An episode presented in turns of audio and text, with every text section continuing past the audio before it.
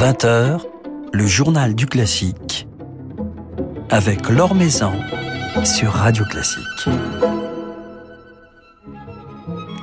Bonsoir à tous, un journal du classique versaillais ce soir pour clore notre journée spéciale dédiée à la nouvelle saison musicale du château de Versailles. Le château de Versailles, un lieu où la musique a toujours eu sa place, une place essentielle même. Alors qu'elle accompagnait les grands moments de la vie de la cour, elle continue aujourd'hui à résonner dans cet écrin de rêve entre l'opéra royal, la chapelle royale, le théâtre de la reine, la grande salle des croisades, voire la galerie des glaces. Nous nous intéresserons ainsi ce soir à cette riche activité musicale avec son directeur, Laurent Brunner. Et puis Thierry Ileretto du Figaro nous rejoindra pour nous dresser le portrait d'un jeune musicien soutenu justement par la scène versaillaise, le gambiste Robin Faro.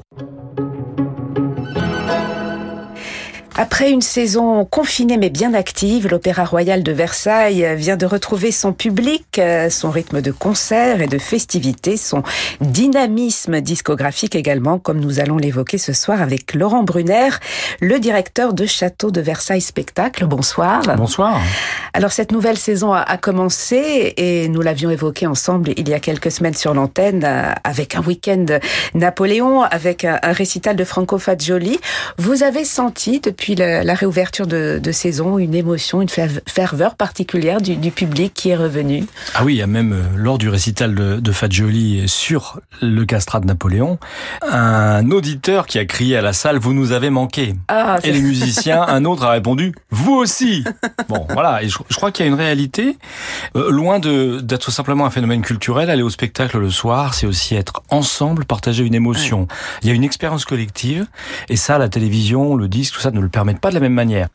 Alors cette nouvelle euh, saison euh, du château de Versailles s'annonce particulièrement riche, dense, avec neuf productions d'opéra, deux ballets, une trentaine de concerts elle se doit d'être resplendissante pour célébrer, comme vous n'avez pas pu le faire finalement l'année dernière, le 250e anniversaire de, l'Opéra Royal. Oui, on a reporté, alors volontairement et involontairement bien sûr, euh, à cette nouvelle saison, euh, cet anniversaire-là, et même si ce ne sont pas exactement les mêmes projets qui sont prévus, on a voulu à la fois euh, le faste, parce que je crois que c'était une réalité de Versailles et que ça doit le rester, et puis la diversité, ce qui fait qu'on sera à la fois dans un grand répertoire français, au plateau ou en concert, mais aussi dans une diversité euh, qui nous ressemble et qui, je crois, ressemble surtout au public qui aime le baroque aussi anglais ou allemand ou italien. Et en même temps, euh, les concerts à la Chapelle Royale, par exemple, ou les récitals dans la Galerie des Glaces. Ça, c'est Versailles.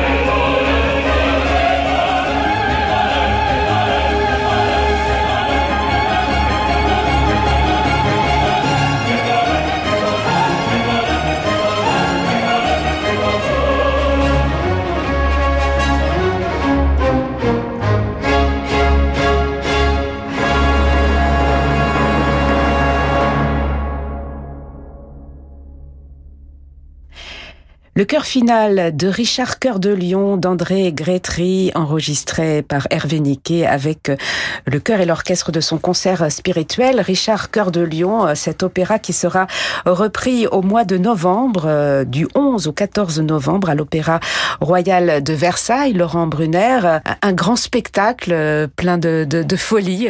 Oui, c'est un Richard qu'on a déjà créé il y a trois ans et qui était une œuvre très très symbolique de la fin de l'Ancien Régime, connue de tous, et qui vient euh, indirectement fermer Versailles, puisque c'est un airs de Richard, au Richard, au mon roi, que l'on chante à Louis XVI et Marie-Antoinette lors du banquet des gardes du corps en octobre 1789. Ça fait tout de suite une histoire à Paris. Qu'est-ce que c'est que ce roi contre-révolutionnaire? Et deux jours plus tard, la foule envahit le château, le roi et la reine le quittent, et c'est la fin de la monarchie française un petit peu. L'œuvre de Grétry est géniale, et euh, le travail que fait Niquet là-dessus est éblouissant du début à la fin. Enfin, en plus, c'est une œuvre facile, grand public. Amenez vos enfants. On, on parlait d'anniversaire des 250 ans de l'Opéra Royal de Versailles, mais il y a un autre anniversaire que vous célébrerez à Versailles, Laurent Brunner.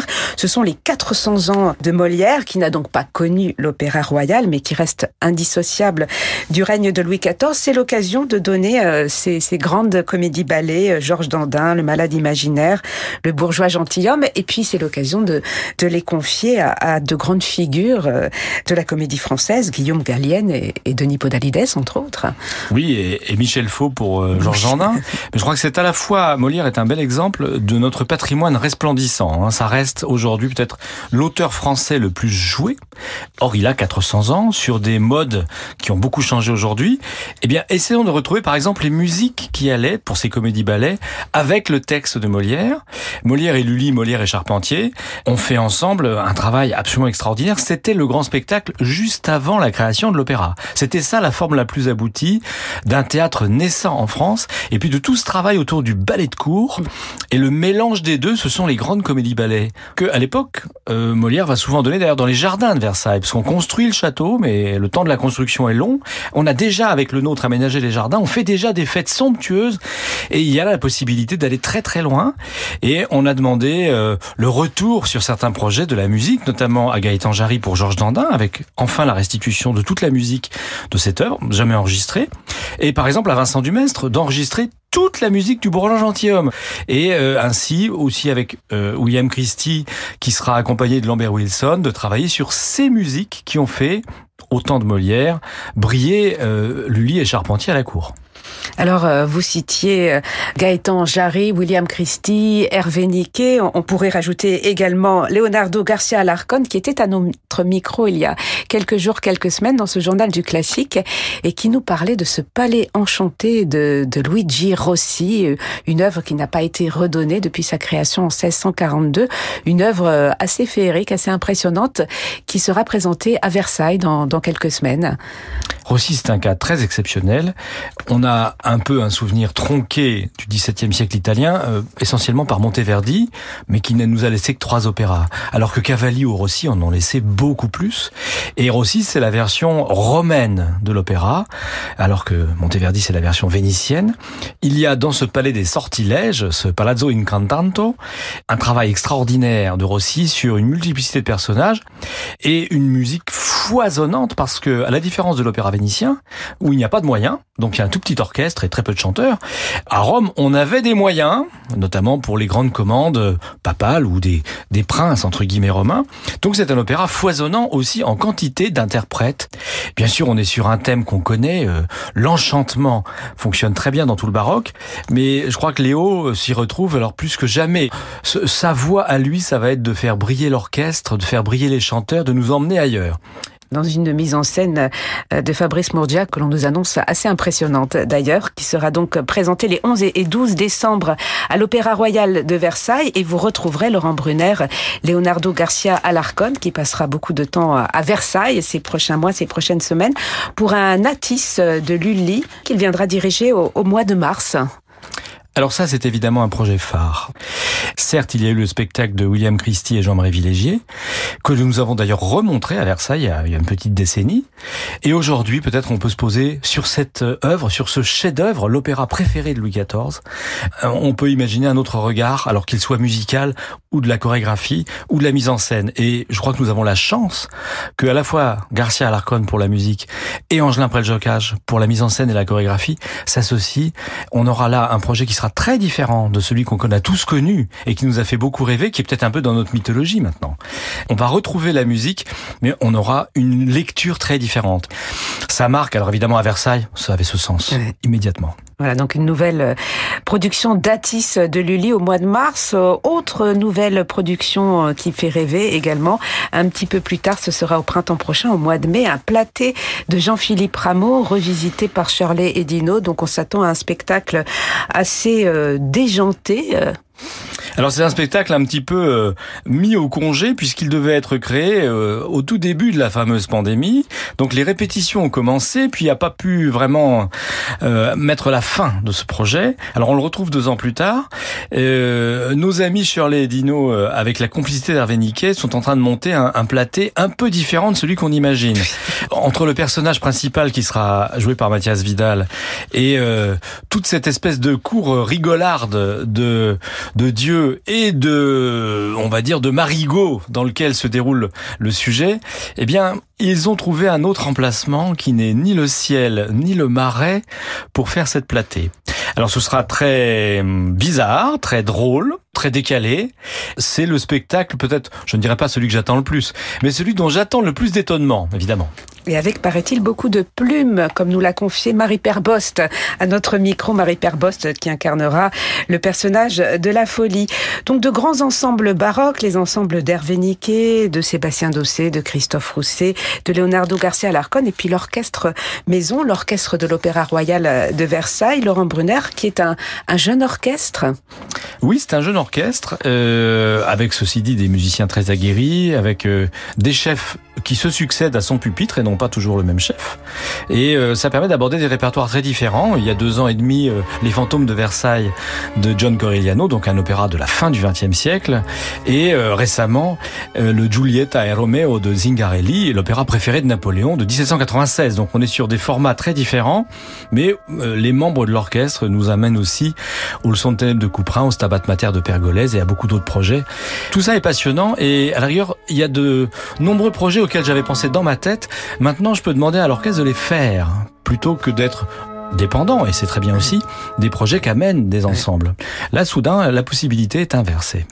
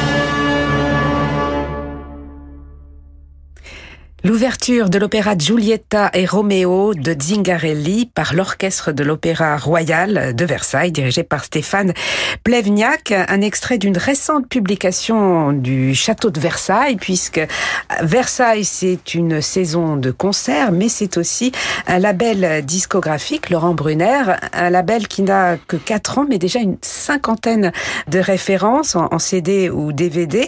Comment se développe-t-il ce label, sachant que vous avez énormément enregistré pendant le, le confinement. Il y avait l'idée euh, que on puisse faire une chaîne complète artistique. Souvent, on propose simplement le concert au public. On peut quelquefois le filmer ou l'enregistrer en CD. On peut éventuellement aussi avoir imaginé dès le début que tout ce processus serait une seule chose. Et donc, la cohérence, alors elle est financière, elle est artistique, d'un travail de répétition, puis d'un travail d'enregistrement, d'un travail de concert, puis d'un travail de médiation par le CD ou une vidéo sur la plateforme que nous venons de créer, permet alors à un public proche, un public lointain aussi, de trouver l'œuvre. Et quelquefois, l'œuvre est étonnante. Alors ça, ça m'intéresse d'avoir avec Vincent Dumestre fait enfin un deuxième enregistrement des symphonies pour les soupers du roi de la Lande. Le dernier avait là aussi 30 ans. Euh, ou d'avoir plus prosaïquement permis à Arnaud Despasquale de jouer le clavecin virtuose de l'époque de Louis XIII, même une pièce composée par Louis XIII, ou à Reinhard Goebel, le disque va sortir bientôt, de faire ses caractères de la danse du bourgeois gentilhomme à Mozart de manière tout à fait étonnante.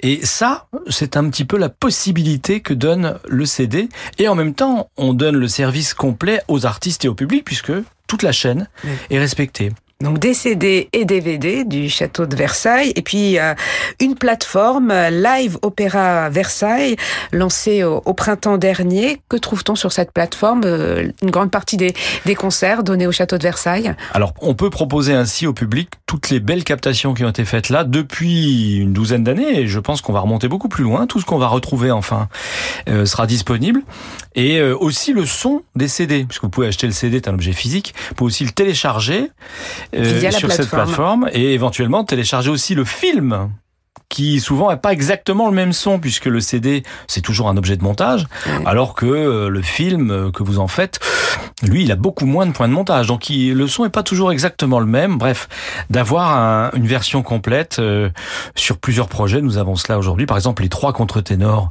qui vont s'affronter à nouveau en public en janvier.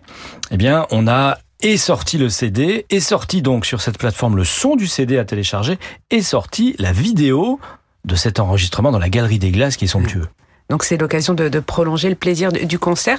Dans quelle mesure tous ces outils, Laurent Brunner, que ce soit le, le disque, le DVD, euh, la plateforme, le, le, streaming, dans quelle mesure sont-ils nécessaires, essentiels aujourd'hui pour une maison qui produit des, des concerts, pour un, un lieu dédié à l'art en général? Alors d'abord, la première chose, c'est toujours de se dire pourquoi on s'en passerait puisqu'on peut le faire, faisons-le. Ouais. Et la deuxième, c'est justement d'essayer d'avoir une meilleure maîtrise dans l'aide qu'on va apporter aux artistes. Très souvent, dans mon cas, ce sont des répertoires rares, ce sont des artistes, on va dire, moins connus, plus jeunes. Donc les aider sur un ensemble de projets et dans une diffusion qui va être multiple, ça permet sans doute de les aider vraiment. Et je crois que le public sent cette différence, il, sent qu'on n'est pas que dans un produit commercial. Rassurons-nous, tout ça ne rapporte pas d'argent, ça en coûte. Mais au moins, on a été un peu au bout du chemin et c'est peut-être un peu comme si vous faites une exposition sans le catalogue. Bah si, il faut le catalogue. Ça laisse une autre forme de trace. Et le concert a besoin souvent d'avoir un prolongement. Et puis faire un disque, c'est 5 à 6 jours de travail intensif. Et donc on remet sur le métier jusqu'à avoir une forme de perfection. Le concert n'est pas cela. Le concert est un moment d'adrénaline où on sort tout. Et puis... on prend des risques. On prend des risques, voilà. Et le public est là aussi pour ça. Alors le disque ou l'enregistrement fonctionne différemment et là, on va au bout peut-être d'une démarche artistique. Eh ben, on va se quitter avec l'une des plus récentes publications du château de Versailles, les, le nouvel enregistrement des symphonies pour les soupers du roi de Delalande par le poème harmonique de Vincent Dumestre. Vincent Dumestre et le poème harmonique qui seront le 14 janvier à Versailles pour un programme dédié au ballet de Molière et Lully et puis au mois de juillet pour cette formidable reconstitution du mariage de Louis XIV qui a été donné cet été à Saint-Jean-de-Luz. Merci beaucoup Laurent Brunner. On vous souhaite une très belle saison Versailles. Merci Laurent.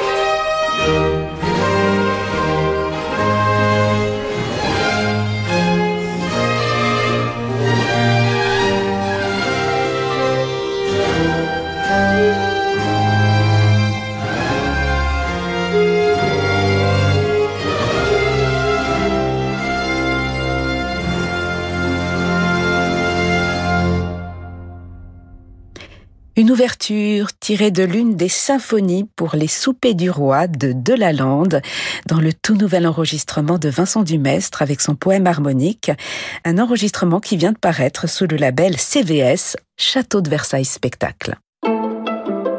Nouvelle génération de Thierry Lériteau avec le Figaro. Bonsoir Thierry. Bonsoir Laure. Ce soir, le jeune fondateur d'un ensemble au nom aussi mystérieux qu'évocateur. Oui, près de votre oreille, difficile de faire plus engageant, mais derrière la tournure poétique se cache un intitulé quasi programmatique car le nom de cet ensemble, créé en 2017, dit finalement tout des saines et nobles ambitions de son fondateur, le gambiste Robin Faro, des ambitions artistiques et sonores avant toute chose, sans limite d'époque, de genre ou de style, mais avec un credo inéluctable. La passion doit toujours rester notre fil conducteur et primer sur toute conception carriériste ou représentation idéale de la vie d'un ensemble, dit-il. Traduisez, eh bien, près de votre oreille ne fera aucune concession en termes de répertoire comme d'identité sonore pour séduire les programmateurs, dont acte avec le deuxième album de l'ensemble qui vient tout juste de paraître sous le label de Château de Versailles Spectacle, consacré à la suite d'un goût étranger de Marin Marais. Et une œuvre, Thierry, qui reste finalement assez méconnue. En effet, tout au moins dans son intégralité, parce que si l'on connaît quelques tubes comme la pièce Labyrinthe, les enregistrements complets de l'œuvre se comptent sur les doigts d'une main. Pourtant, Robin Faro l'avoue, c'est sans doute là le paroxysme de l'œuvre de Marin Marais et peut-être même de tout le répertoire français avec Vol de Gambe. Il parle à juste titre d'un ensemble de pièces de caractère qui ne ressemble à rien d'autre de ce que l'on connaît à l'époque en Europe, avec des pièces très virtuoses mais aussi un matériel thématique et des progressions de tonalité très structurées, sans oublier surtout ce lyrisme caressant et délicat dont près de votre oreille a justement fait sa signature et qui transparaît au travers de ce nouvel enregistrement. Et un lyrisme qui n'est pas étranger au choix d'instruments de Robin Faro. Il le dit lui-même, s'il a choisi la viole, eh bien c'est pour sa versatilité, un instrument capable d'être aussi bien soliste qu'accompagnateur, mais c'est surtout pour sa vocalité, une vocalité à laquelle il attribue une double dimension enfantine et instinctive. D'ailleurs chez lui, enfance et instinct musical ne font qu'un. Il faut dire que celui qui débute à la viole à 5 ans pour faire comme son père, gambiste amateur, fut entre de bonnes mains celle de Jean-Louis Charbonnier, qui le prit immédiatement sous son aile avant de passer la main à un autre mentor et pas des moindres, Christophe Coin. Un instinct musical que Robin Faro n'applique pas qu'à la musique baroque, hein, Thierry. C'est vrai. D'ailleurs, le musicien qui a tout juste passé la trentaine ne conçoit pas près de votre oreille comme un simple ensemble de musique baroque et encore moins de musique baroque française, mais comme un outil de création à part entière parmi ses projets. Dans un proche avenir, figure d'ailleurs en bonne place l'idée d'une commande à un ou plusieurs compositeurs pour consorts de viol et ensemble de chanteurs, car pour lui, il n'y a pas de rupture entre l'émancipation baroque et celle du XXe siècle, et Debussy ou Poulenc, qui par exemple, ne sont guère éloignés d'un Marin Marais ou d'un Jean-Philippe Rameau. Eh bien, pour l'heure, ce ni chez Poulenc ni chez Marin Marais, qu'on le retrouvera ce soir à Chambéry et jeudi à la Chaux-de-Fonds, mais chez Carl Philippe Emmanuel Bach, qu'il vient également d'enregistrer avec un autre ensemble, cette fois, le Quatuor Nevermind, fondé au conservatoire avec trois autres de nos jeunes maîtres du baroque, Jean Rondeau, Anna Besson et Louis Criache.